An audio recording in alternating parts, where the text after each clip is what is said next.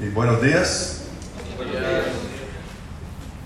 Bueno, ha sido para Susana y yo una semana fantástica ah, de estar otra vez aquí en Florida, pero no simplemente para estar en Florida, porque lo más importante para nosotros ha sido nuestra comunión y compañerismo con ustedes.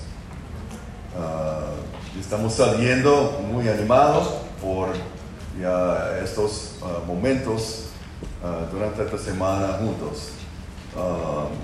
aunque muy animado, también muy cansado, agotado, frito. Pero también es esta ventaja de los retirados, ¿no? Ya llegando a la casa, ya yo puedo ya descansar. Hasta dormir, posiblemente. Ah, la semana pasada empezamos ah, un estudio sobre el Evangelio de Juan. Um, si ustedes recuerdan, yo dije en el principio, todos mueren, pero lamentablemente pocos viven. Y hablando de ah, la vida, porque el Evangelio de San Juan tiene un propósito y los que han tomado el curso de cómo está la Biblia ya pueden entenderme ahora hablando de propósito del libro. Pero en capítulo 20, 30 y 31, ah, dice, hizo además Jesús muchas otras señales en presencia de sus discípulos, las cuales no están escritas en este libro, pero estas ah, se han escrito para que creéis que Jesús es el Cristo, el Hijo de Dios, y para que creyendo tengáis vida en su nombre. Y este es el tema principal del Evangelio de Juan, es vida. Y si ustedes uh, notaron, la semana pasada fue, uh, uh, sí, no, no, para ver. Sí. Fue que Jesús garantiza la vida para siempre a los creyentes en Él. Este fue el mensaje del domingo pasado. Tenía cuatro puntos con, vida, vida eterna, identidad nueva con Dios, defensa de Jesucristo, aceptación completa de Dios. Vamos a tener uh, otro uh, punto de vista en cuanto a la vida hoy, con las mismas letras de vida, pero cuatro puntos diferentes, uh, porque hoy estamos tocando que Jesús ofrece una vida rica a los creyentes, ambos en el presente y el futuro. Es decir, entre los que viven, hay pocos experimentando la vida de verdad. Y cuando yo digo una vida rica, yo no estoy hablando de dinero. Yo no estoy hablando de la riqueza de este mundo. Yo no estoy hablando de tener fiesta todos los días sin la necesidad de trabajar. Yo estoy hablando del espíritu de hombre que ya se siente que está vivo, con vida. Uh, el domingo pasado, Susana y yo nos fuimos en la tarde a Panama City Beach para disfrutar algunas noches allá. Uh, la, primera tarde uh, llegamos con tiempo de, de, ir a la arena y más cerca de, del mar para observar el sol bajando al oeste, ¿no? Entró un hombre, supuestamente experimentando vida en este mundo, borracho, con su botella, tratando de caminar a la arena, casi. Y él llegó el agua y se tumbó. Yo estaba pensando yo mismo, yo espero que nadie tiene que rescatarlo. Yo no quiero hacerlo, honestamente. Pero él estuvo en el agua con su botella arriba, porque ya hay que salvar la botella de todo modo. Quizás no su vida por la botella, sí. Ah, había dos jóvenes observándolo, riéndose. Es la vida. ¿No? es la muerte, no es la vida. Inconscientemente, sin control de su cuerpo, su cuerpo, cuerpo, su mente, ni nada. ¿Sabe una cosa? Afuera del mensaje, pero si no estoy en control de mi, de mi cuerpo, ni si no estoy en control de mi mente, ¿quién está controlándome? No es Dios. Es Satanás. Es como Él entra para ganar ya espacio en nuestra vida hasta que Él llegue para poner fortalezas en nuestra vida con estos vicios. Pero el mundo piensa que estos vicios es la manera de tener vida, experimentar vida. Lamentablemente, es tan ah, contrario, de verdad. Entonces, yo quiero entrar uh, la discusión también, aunque puede ser secundario del Evangelio de Juan, uh, es también un mensaje muy importante, que la vida rica uh, para los creyentes puede estar experimentado ahora mismo y mucho más en el futuro con Dios. Es interesante para nosotros porque nos, nos fuimos para ver la belleza de la creación de Dios para nosotros da mucha, mucho gozo. Puede ser en las montañas, puede ser en, en, las playas, puede ser en otro sitio, pero ya estamos mirando lo que Dios ha hecho con el gozo de experimentar la vida uh, tan impresionante de Él.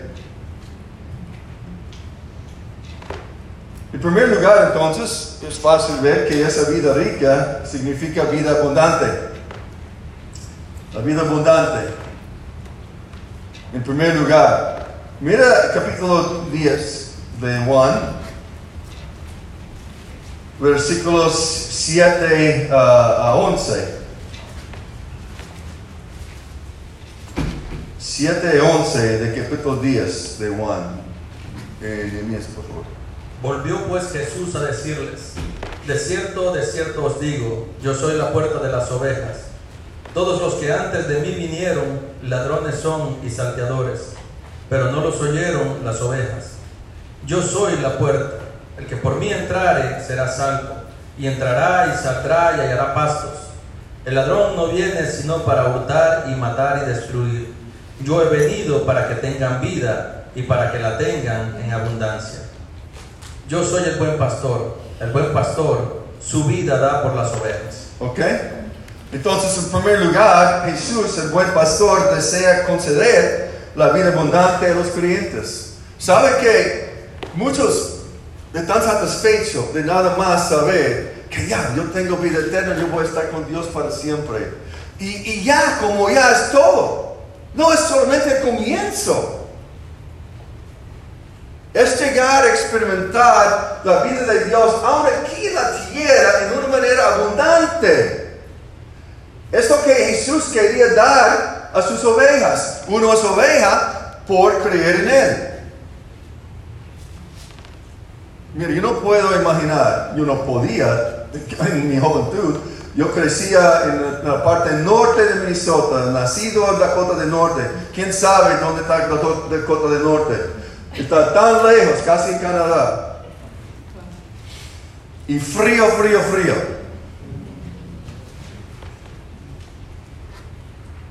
En mi juventud yo pensé de mudar uh, al sur de Minnesota. Sería tan fantástico de tener clima más favorable. Como 20 grados de diferencia entre el norte y el sur de Minnesota. Y ya nosotros tenemos 15 años viviendo en el Caribe. Imagínense. Uh, Sirviendo a Dios hemos recibido tanta abundancia de vida.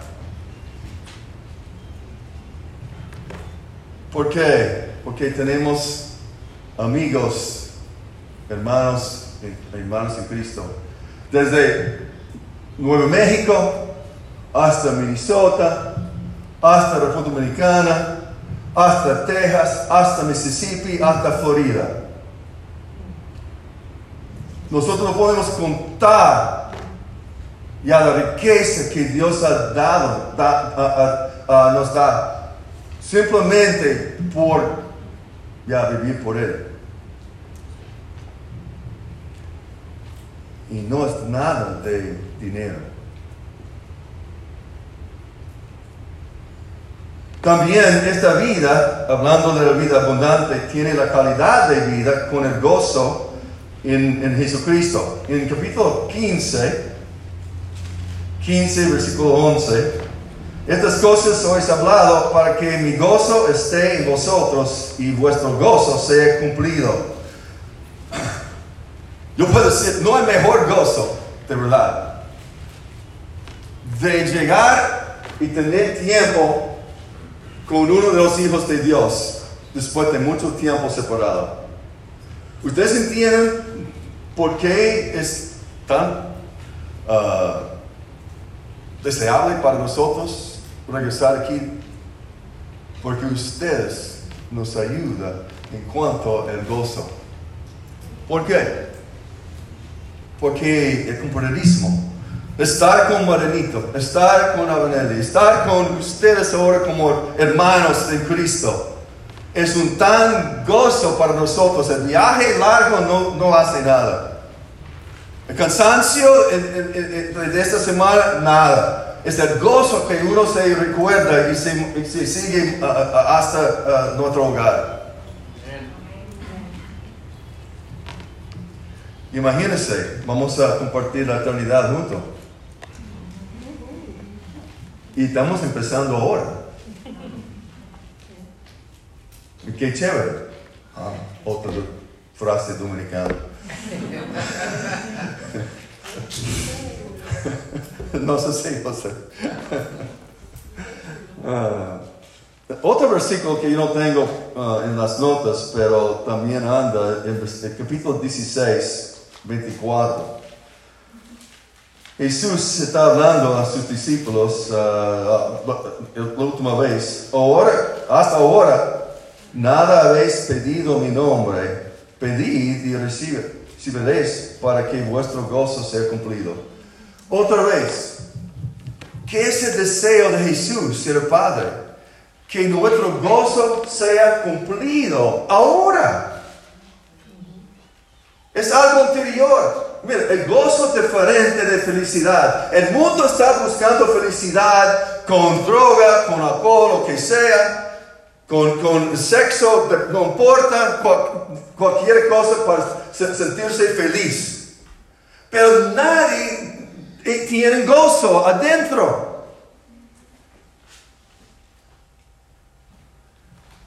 El gozo está adentro porque uno puede experimentar la- la- la vida de verdad.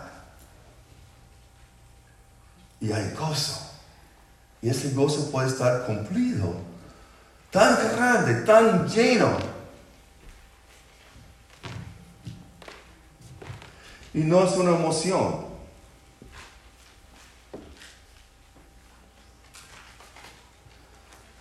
Bueno, esta vida abundante anda también con uh, la, la I. Intimidad con Dios. Intimidad con Dios. Las, las oraciones íntimas toman tiempo, ¿no? Aún en el, en el matrimonio. Viviendo con otra persona. Susan y yo en agosto vamos a cumplir, ¿cuánto es? 46 años de matrimonio. Más que la mayoría de ustedes como edad. Pero, pero 46 años eh, en el matrimonio y estamos unidos todavía. Estamos con gozo todavía. Estamos ya con el deseo de compartir la vida juntos. Es difícil para mí estar dos semanas separado de ella, ella separada de mí. Porque ella es parte de mi vida. Una sola carne. ¿No? Ese es el, asunto de intimidad que uno tiene que cultivar. Aunque somos hijos de Dios, no significa que tenemos intimidad con Él. Es igual, nosotros tenemos tres hijos. Estos tres hijos no han tenido intimidad con nosotros toda su vida. Hay momentos de, muy lejos de intimidad. Eh, yo recuerdo una vez que el segundo hijo nuestro, que es más como yo en, personalidad, y estamos muy cerca, pero él estaba enojado conmigo. Yo no sé por qué. Yo yo pienso que yo tenía la culpa, pero, pero él estuvo enojado. Quizás con toda la familia. Y llegó ya el tiempo de la cena. Él fue joven en ese momento, como 16 años de edad. Los jóvenes siempre tienen hambre. Y dijo, "Eh, ven para comer. Yo, no, yo no tengo hambre. No, no, yo quiero comer con ustedes. En ese momento no había intimidad, rechazo. ¿Sí? Entonces, ¿qué, ¿cómo podemos tener intimidad con Dios? Juan habla de eso, ca- capítulo 14, 6 y 7. Jesús le dijo. Jesús le dijo, yo soy el camino y la verdad y la vida. Nadie viene al Padre sino por mí. Si me conocieseis, también a mi Padre conoceríais. Y desde ahora le conocéis y le habéis visto. Yo mencioné eso el otro día, que nosotros usamos versículo 6 de ese capítulo cua- a 14 como evangelizar los inconversos. Jesús dice que yo soy el camino, la verdad la vida. Nadie viene al Padre sino por mí. Pero Él está hablando con sus discípulos aquí en, ah, la última noche de, su- vida antes de la cruz. Y fue sus discípulos pidiendo, ¿cómo podemos saber ah, ah, el lugar que tú vas a ir? ¿Y cómo podemos estar con ustedes? Y Él está diciendo, mira, para conocer bien el camino ah, al Padre está a través de mí. Porque yo soy el camino, yo soy la verdad y yo soy la vida. Entonces, ¿quién define qué es la vida? Jesús. ¿Quién define qué es la abundancia de vida? Jesús. ¿Y por qué entonces estamos más convencidos que es el mundo que define qué es vida o la abundancia de vida? Por engaño de Satanás. Pero Él es ya la vida. Y si quiere conocer, en este sentido, con, con más intimidad al Padre, tiene que conocer a mí. El conocer a Dios y a Jesús, el Cristo, es como uno llega a tener intimidad. Mira el versículo 21 del mismo capítulo. El que tiene mis mandamientos y los guarda, ese es el que me ama. Y el que me ama será amado por mi Padre y yo le amaré y, y- y me manifestaré a él. Todos los creyentes reciben la misma manifestación de vida o de Jesús en su vida. Solamente los obedientes reciben esa manifestación de Él. Entonces, más obediencia, más conocimiento de Él. Más obediencia, más conocimiento de Él. Porque Él no va a abrir su vida a los desobedientes como hijos. Él va a abrir su vida a nosotros ya caminando en obediencia. Entonces, ¿por qué algunos conocen a Jesús más íntimamente y a- a también al Padre? Por su andar en los mandamientos de Él. Este es un mensaje también para saber de la primera epístola de Juan. Yo estoy enseñando la primera epístola de Juan en inglés, en, Arkansas, y hay dos niveles de comunión. Hay comunión básica y hay comunión íntima. La comunión básica todos los hijos de Dios pueden tener ya ah, ah, confesando su pecado y, caminando en, en la verdad, en, en la, en la luz. Pero un creyente que, que- que quiere tener comunión íntima con Él tiene que estar en obediencia.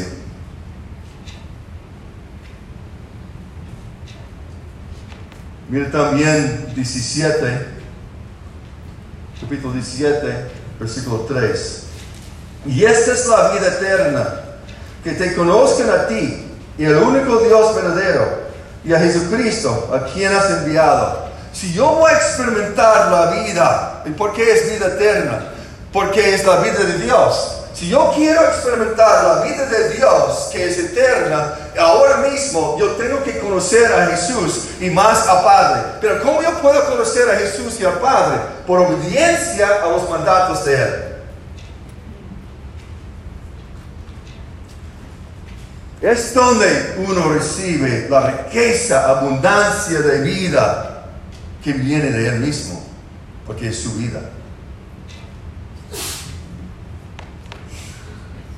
Yo he dicho eso en el pasado, yo voy a decirlo otra vez, porque algunos pueden decir, "Bueno, vida eterna, pero vida eterna uno puede decirlo dos, dos maneras. La vida eterna. O yo puedo decir, la vida eterna. ¿No? Que en primer lugar yo estoy enfatizando la cantidad de esa vida eterna. Uno recibe la vida eterna por creer en Jesús. Fue el mensaje del domingo pasado. Pero para experimentar ya la vida eterna, yo tengo que caminar en obediencia a sus mandatos. ¿Ve esa diferencia? Y además, todo el mundo, ah, hasta los creyentes, piensan que ser creyente es ser amigo. No, no es la verdad. Capítulo 15 de Juan, 13 a, a dis- a- a- 13 a 15. Jeremías. Nadie tiene mayor amor que este, que uno ponga su vida por sus amigos. Vosotros sois mis amigos si hacéis lo que yo os mando. Ya no os llamaré siervos, porque el siervo no sabe lo que hace su Señor. Pero os he llamado amigos, porque todas las cosas que oí de mi Padre os las he dado a conocer. Entonces también la amistad de ser amigo de Jesús viene por obediencia. Yo puedo decir que todos los creyentes están salvos y son hijos de Dios, pero no todos los hijos llegan a ser amigos de Cristo y Dios por causa de no tener el compromiso en su vida de obedecer.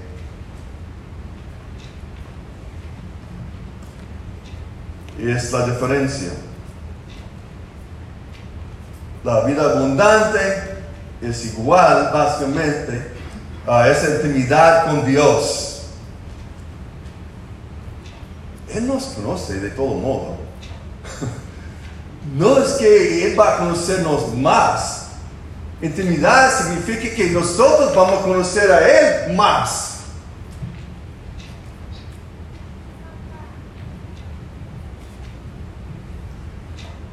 En tercer lugar, la D. La última vez, el domingo pasado, yo no estaba mirando el reloj. No hay aquí. Ah, discipulado. El discípulo de Jesucristo. Ah, en primer lugar, Juan habla de tres clases de discípulo. En- para saber, la palabra discípulo significa un, un alumno, alguien aprendiendo de otro, uno siguiendo para, siguiendo para aprender de otro. Eh, eh, estas son más o menos la definición de, ah, discípulo. Pero hay tres clases de discípulo. Mira en, en, ah, capítulo 6, 60 hasta 66. Al oírlas, muchos de sus discípulos dijeron, dura es esta palabra, ¿quién la puede oír? Sabiendo Jesús en sí mismo que sus discípulos murmuraban de esto, les dijo, ¿esto os ofende? Pues qué si vierais al Hijo de- del Hombre subir a donde estaba primero. El Espíritu es el que da vida, la carne para nada aprovecha. Las palabras que yo os he hablado son espíritu y son vida. Pero hay algunos de vosotros que no creen, porque Jesús sabía desde el principio quiénes eran los que no creían y quién le había de entregar. Y dijo, por eso os he dicho que ninguno puede venir a mí si no le fuere dado del Padre. Oh, sí.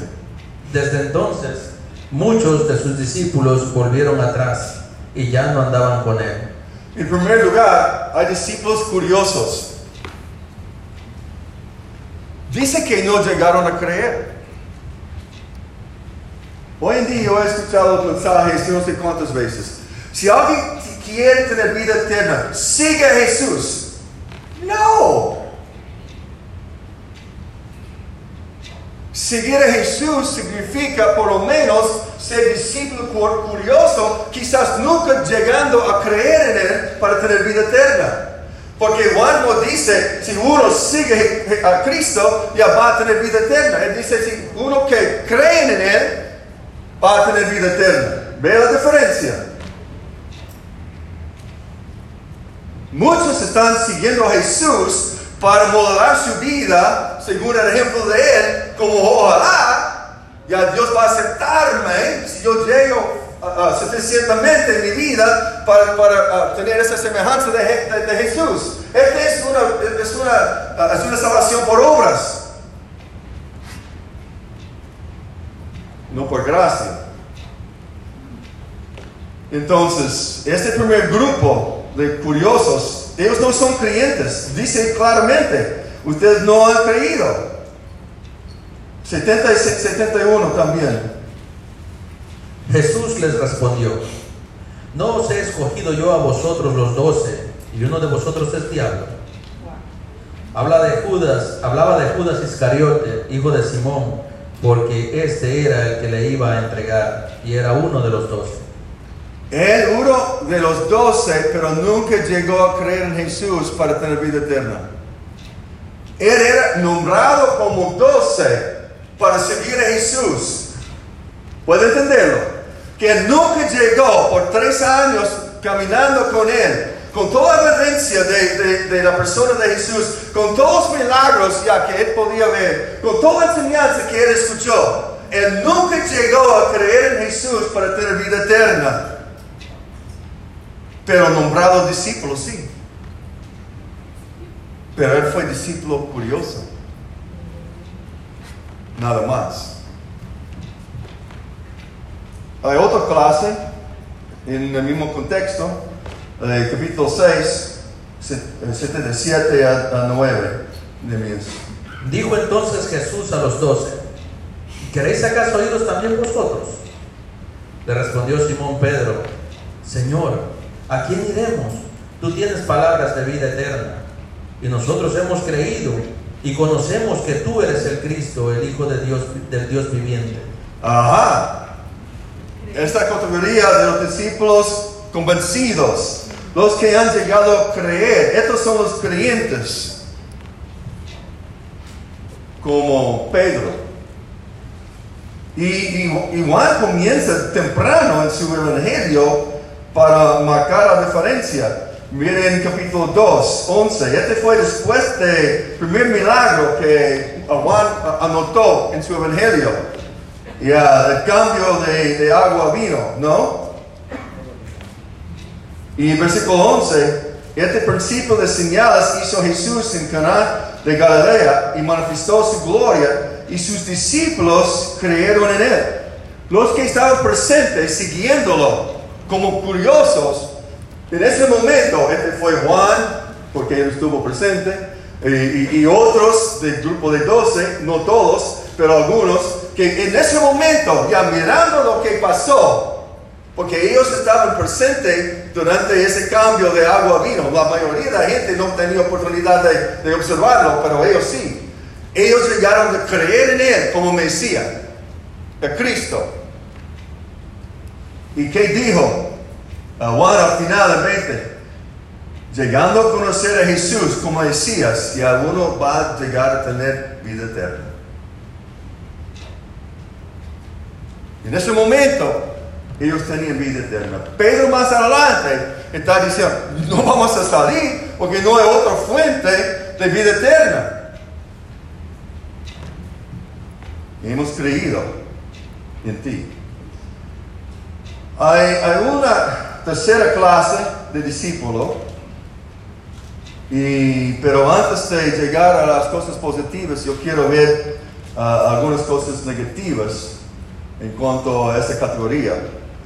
En, en capítulo 2, 23 y 25, Nehemías, si pu- puedes leerlo.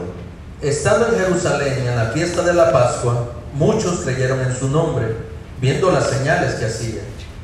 Pero Jesús mismo no se fiaba de ellos, porque conocía a todos, y no tenía necesidad de que nadie le diese testimonio del hombre, pues él sabía lo que había en el hombre. Muchos dicen que, ah, ellos no tenían la fe correcta. Pues Jesús dijo que, ah, él podía ver en su corazón, entonces él no estaba confiando en ellos. Él no está hablando de una fe diferente que lo que era mencionado en el libro entero. Ellos creyeron como todos han eh, creído, pero el asunto es que Jesús estaba mirando en ellos. Ellos van a tener el compromiso para identificarse conmigo públicamente o no. Si ellos no tenían el, el- el deseo de obedecerle hasta identificación pública, él no tenía confianza de dar a ellos más conocimiento de él en ese momento. Pero eran salvos. Salvos, de todo modo. Aunque Jesús no no mira, recuerda el 14, 21. Si alguien obedece a mí, yo voy a, manifestar, a- a manifestarme más a él. Pero él podía ver de estas personas que ellos no están dispuestos en ese momento, a- después de creer, de obedecerle, de estar público, porque son los judíos, ya fue un resto para ellos de identificarse, posiblemente algunos líderes religiosos, que ellos tenían riesgo de identificarse públicamente con Jesús. Entonces él estaba mirando su corazón no había disponibilidad de identificarse conmigo, entonces yo no voy a dar más de mi vida a ellos. Pero salvos sí, porque dice, muchos creyeron en su nombre. ¿Usted recuerda 1, capítulo 1, 12, ah, verso 12, do- 13? Más a todos los que recibieron, a los que creen en su nombre, les dio potestad de ser hijos, hechos hijos de Dios. Ellos llegaron a ser hijos de Dios en el momento de creer en Él. Pero Él em, ah, miró dentro de ellos como Dios mismo puede ser, solamente Él puede serlo, diciendo, mira, ahora mismo no vale la pena abrir mi vida a ellos para conocerme más. Porque ellos no estaban dispuestos de dar ese compromiso a Él. ¿Usted no ha llegado a pensar lo mismo? Hasta con sus propios hijos a veces o por empleados. No vale la pena dar más información porque ellos no han cumplido todavía lo que han recibido.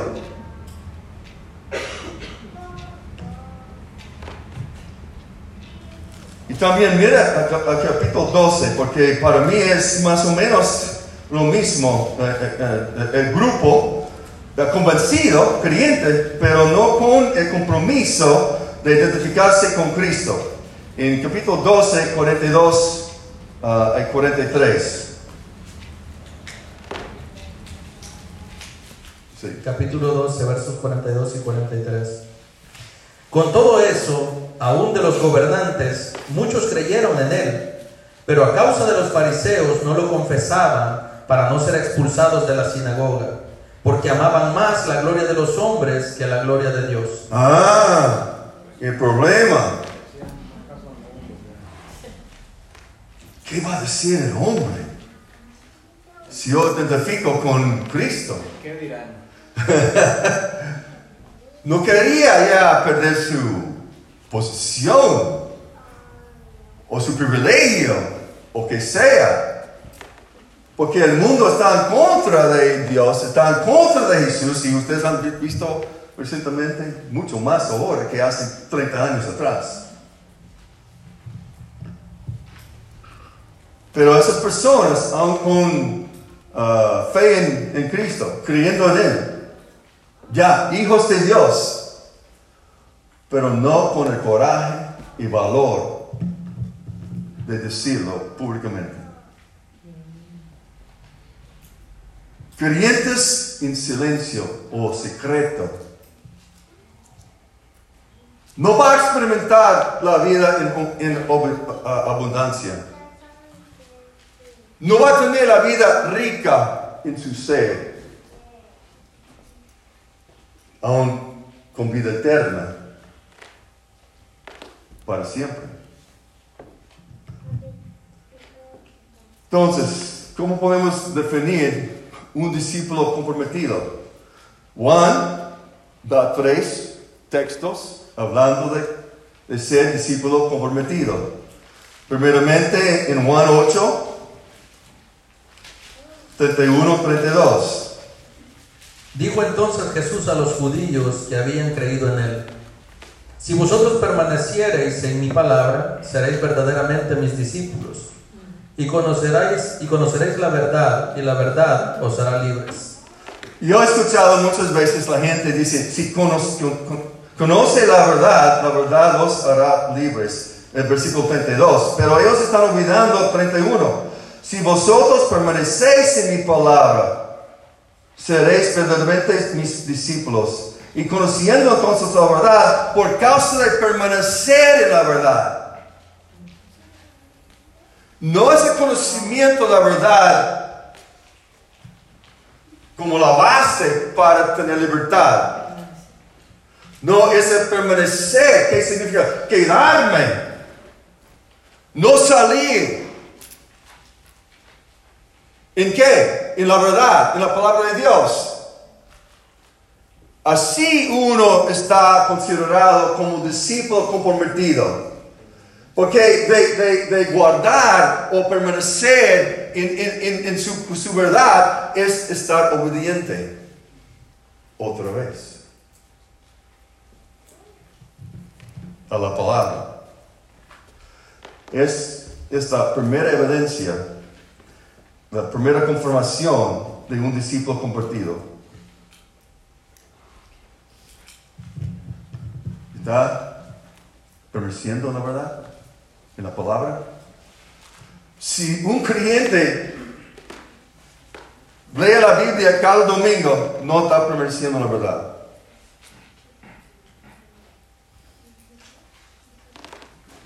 No puede.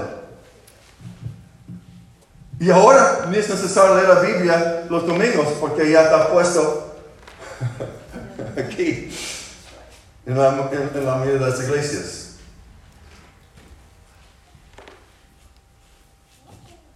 De permanecer la verdad es que mi vida está puesto. Yo quedo dentro de la, la- la- la palabra porque la palabra va a transformar mi manera de pensar y yo- va, va- va va a darme contentamiento también, no importa las condiciones de vida alrededor de mí.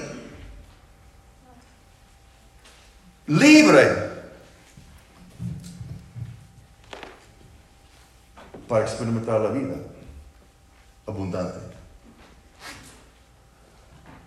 Segundamente, él ah, dice en ca- capítulo 13, la segunda evidencia de un discípulo comprometido. 13, 34, 35. Un mandamiento nuevo os doy, que os améis unos a otros, como yo os he amado, que también os améis unos a otros. En esto conocerán todos que sois mis discípulos, si tuvierais amor los unos con los otros. Y, otro error que yo he escuchado, y no sé por qué, pero cuando está hablando de los unos a los otros, se refiere a los discípulos presentes en ese momento, ¿no? Porque este fue la última cena del Señor, o por, por podemos decir de Jesucristo, quizás podemos decir la primera que él inició, pero él dijo esto después de la salida de Judas. Entonces había 11 creyentes con él. No está diciendo, si uno tiene amor para todo el mundo, es discípulo de Jesucristo. Está diciendo, si uno tiene amor especial para la familia de Dios, es un discípulo de Él. Hay que ver en 1 Corintios 3 especialmente, porque está diciendo, ah, ah, mira, el Padre ama a todos sus hijos iguales.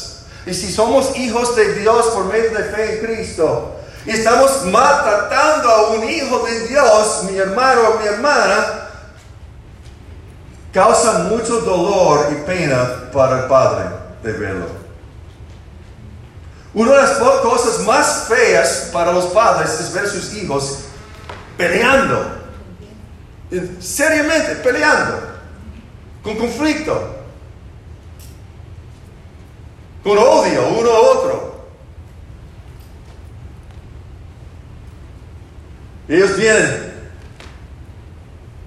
ya, le amo mucho, padre, pero si me ama, ¿Por qué está peleando con su hermano así?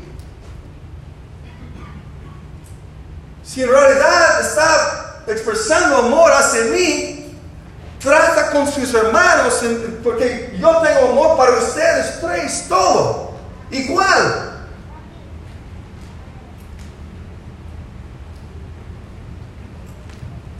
Estamos en la familia de Dios como hijos por medio de Jesús. Entonces, él está diciendo, un discípulo de Él tiene amor unos para los otros en la familia de Dios. En otros lugares, Él habla de nosotros de amar a todo el mundo. Pero Él no hace una señal de ser discípulo de Jesús. Él está diciendo aquí, Juan, la señal principal es tener amor tan fuerte para la familia de Dios, los miembros de la familia. Tercero, capítulo 15, 1.8. Yo soy la vid verdadera y mi padre es el labrador. Todo pámpano que en mí no lleva fruto, lo quitará. Y todo aquel que lleva fruto, lo limpiará para que lleve más fruto. Ya vosotros estáis limpios por la palabra que os he hablado. Permaneced en mí y yo en vosotros. Como el pámpano no puede llevar fruto por sí mismo si no permanece en la vid, así tampoco vosotros si no permaneciereis en mí. Yo soy la vid, vosotros los pámpanos. El que permanece en mí y yo en él, éste lleva mucho fruto. Porque separados de mí nada podéis hacer. El que en mí no permanece será echado fuera como un pámpano y se secará, y los recogen y los echan en el fuego y arden. Si, si permanecéis en mí y mis palabras permanecen en vosotros, pedid todo lo que queréis y os será hecho. En esto es glorificado mi Padre, en que llevéis mucho fruto y seáis así mis discípulos. Y para, para aclarar algo, muchos piensan que el versículo 6 está diciendo si el creyente no permanece en Jesús, va a perder la vida eterna. Él no está hablando de perder la vida eterna, él está hablando de perder la habilidad de estar fructífero. Por eso tiene que trabajar con el árbol para uh, preparar el árbol de producir fruto. ¿Ok? Pero no está para echar a la persona al infierno, no. El fuego es la disciplina de Dios en la vida de un creyente. Para ese creyente eh, llegar a, producir fruto para la gloria de- del Señor. El versículo 8 entonces está diciendo que en esto es- es glorificado mi Padre, en que llevas mucho fruto, no solamente fruto, pero mucho fruto. Entonces es la, señal de un discípulo comprometido. Está llevando mucho fruto para la gloria de Dios.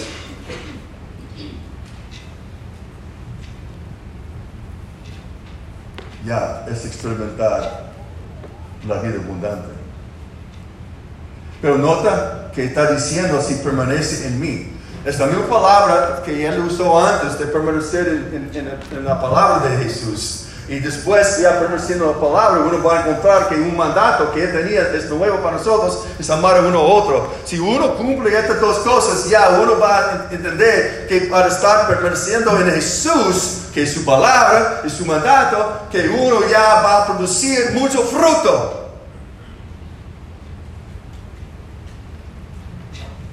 Y esta evidencia de un discípulo comprometido. Y son ellos que experimentan la vida en abundancia, con gozo. Finalmente, la A es aprobación de Dios. Aprobación. ¿Cuál es la diferencia entre aceptación y aprobación? Porque yo dije la semana pasada, el domingo, que nosotros estamos aceptados por Dios por medio de creer en Jesús para vida eterna. Ahora aprobado. Como hijo de Dios por medio de Jesús, cada uno de sus hijos están 100% aceptados. Por eso no va a perder vida eterna nunca. Pero no puede quizás estar aprobado, porque aprobación viene por su conducta. Yo quiero salir de- del Evangelio de Juan para de- ah, enseñar algo sobre eso. 1 Corintios 9, 24 a 27. 1 Corintios 9, 24 a 27.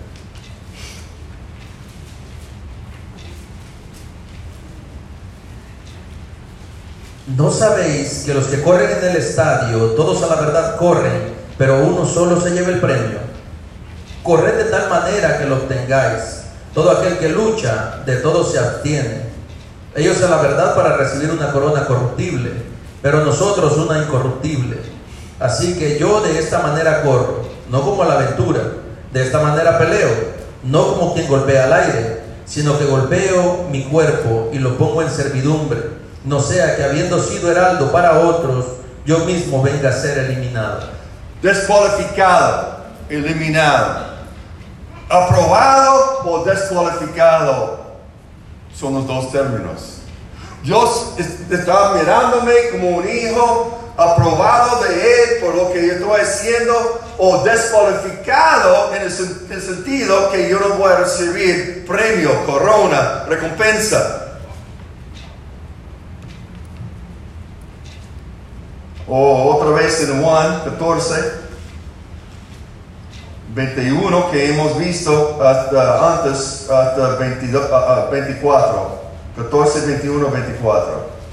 El que tiene mis mandamientos y los guarda, ese es el que me ama. Y el que me ama será amado por mi Padre. Y yo le amaré y me manifestaré a él. Le dijo Judas, no el Iscariote, Señor, ¿cómo es que te manifestarás a nosotros y no al mundo? Respondió Jesús y le dijo, el que me ama, mi palabra guardará, y mi Padre le amará, y vendremos a él y haremos morada con él. El que no me ama no guarda mis palabras, y la palabra que habéis oído no es mía, sino del Padre que me envió. Dios tiene amor para todos sus hijos, pero hay un amor especial para los obedientes.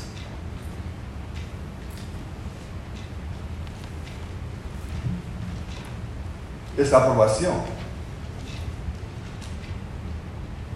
No es bueno ver su hijo haciendo algo bien hecho y uno llega, muy bien, con mucho entusiasmo, extendiendo ya uh, uh, reconocimiento y todo lo que ha hecho.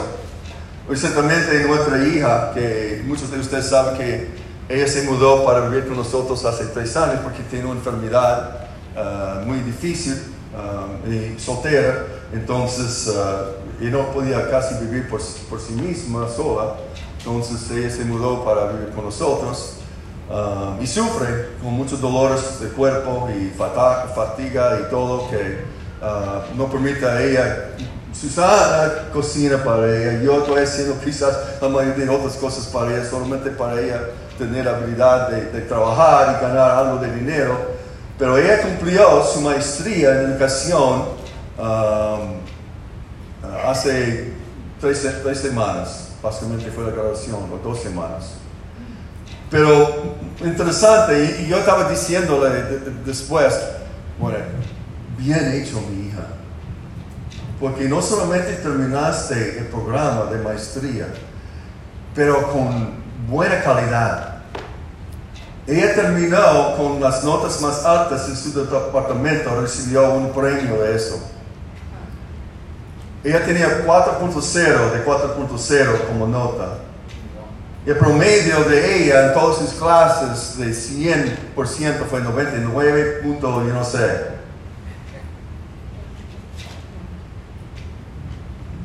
Yo, nosotros dijimos, mira, Jenna, este fue bien hecho.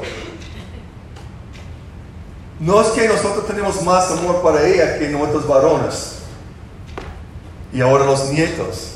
Es que en el momento de ella cumplir algo en su vida, es necesario ya extender un amor especial, un reconocimiento de lo que esa persona ha, ha, ha hecho. Es Dios mirándonos en obediencia, produciendo mucho fruto, extendiendo aún ese amor especial en el momento para animarnos, para reconocernos.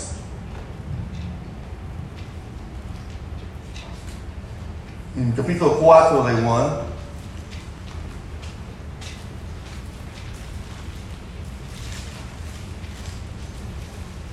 34 a, 38.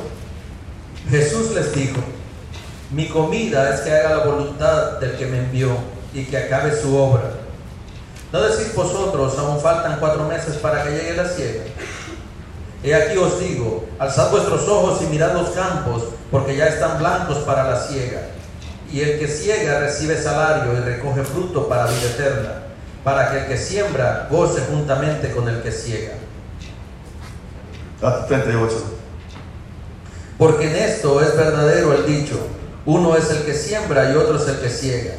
Yo os he enviado a cegar lo que vosotros no sembrasteis. Otros labraron y vosotros habéis entrado en sus labores. Cosa diferencia, capítulo 4, él comienza hablando de la mujer samaritana, que él dijo que ella necesitaba recibir vida, agua viva. Más adelante, ya él habla ahora con los discípulos que era, era tenido comida, porque ellos llevaron comida del pueblo para él comer, físicamente hablando, y él dijo, yo, yo tengo comida suficiente, porque la comida es hacer la voluntad de Dios.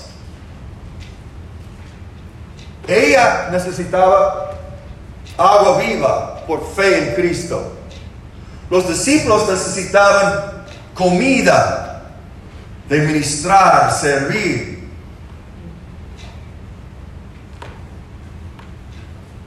Hay una diferencia. Y entonces Él dice que ellos van a tener como vida eterna. ¿Cómo es posible si ellos tenían vida eterna, que ellos van a tener vida eterna? Cuando la vida eterna en Juan está presente, que yo tengo vida eterna ahora mismo, ya es por fe en Cristo, por creer en Él. Cuando la vida eterna es algo futuro, puede de corto plazo o para, para la eternidad, como recompensa, es por comprometerse a Cristo. ¿Por qué? Es la vida más rica, es la vida más abundante que uno va a recibir. Es la, la misma vida e- eterna porque es la vida de Dios. Entonces vamos a recibir un, pedazo quizás más de, nuestra experiencia de esa vida en el momento, como recompensa de servir a, Dios en, ese momento. Pero es la diferencia de la mujer entre los discípulos. La recompensa ganada de ellos, obtenida, lograda por su servicio, por su ministerio, llevando fruto. Y al final, capítulo 12, 25, 26. El que ama su vida la perderá, y el que aborrece su vida en este mundo, para vida eterna la guardará. Si alguno me sirve, sígame, y donde yo estuviere, ahí también estará mi servidor. Si alguno me sirviere, mi Padre le honrará. Ah, honra que viene por el servicio. Pero mi- mira cómo está diciendo, el que ama su vida, su vida física, es decir, que no quiere identificarse públicamente con Cristo porque tiene miedo de lo que otra persona va a hacer en contra de él, en cuanto al daño físico o hasta la muerte física. El que ama su vida va a perderla. En este sentido, no va a tener la vida abundante.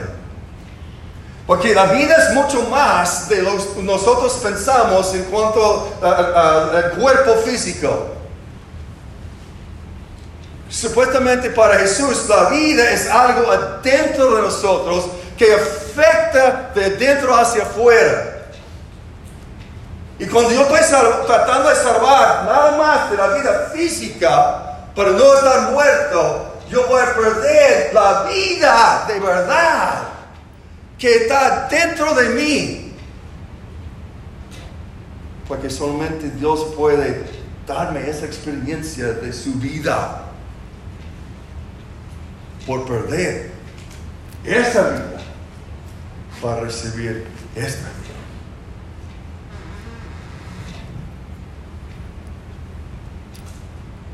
Es una recompensa de los fieles.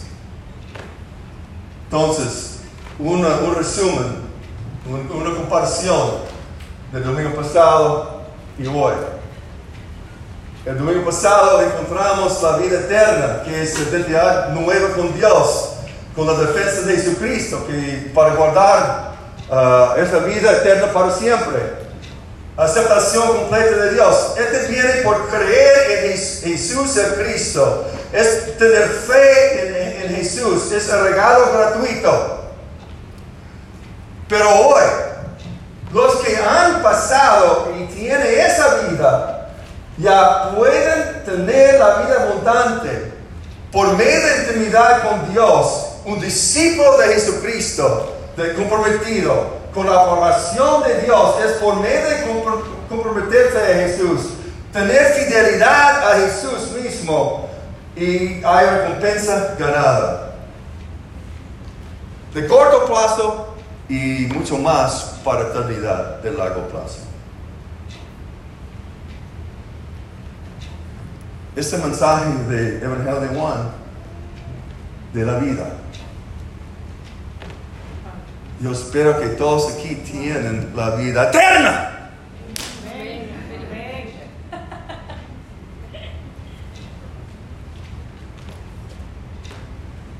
Yo oro para cada uno de ustedes de, de llegar a experimentar ricamente la vida, la vida, la vida, la vida abundante.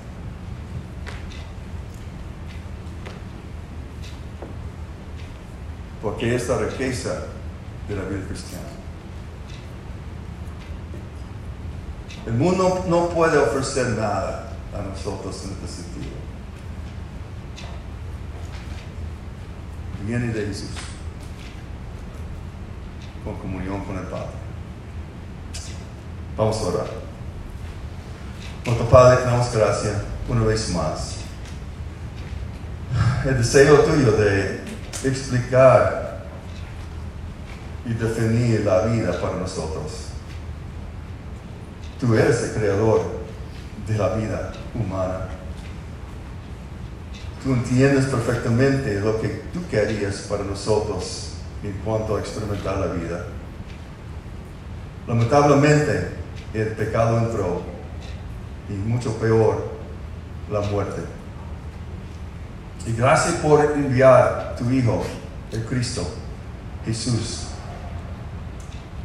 que llegó para quitar ya el castigo del pecado y ofrecernos ya vida eterna por medio de fe. Y como creyente, hijo tuyo, tú tienes un deseo tan grande para sus hijos experimentar esa vida ahora mismo y no esperar hasta estar en la presencia tuya. Experimentar esa vida abundante. Con nuestras vidas comprometidas a Jesús, fieles a Él.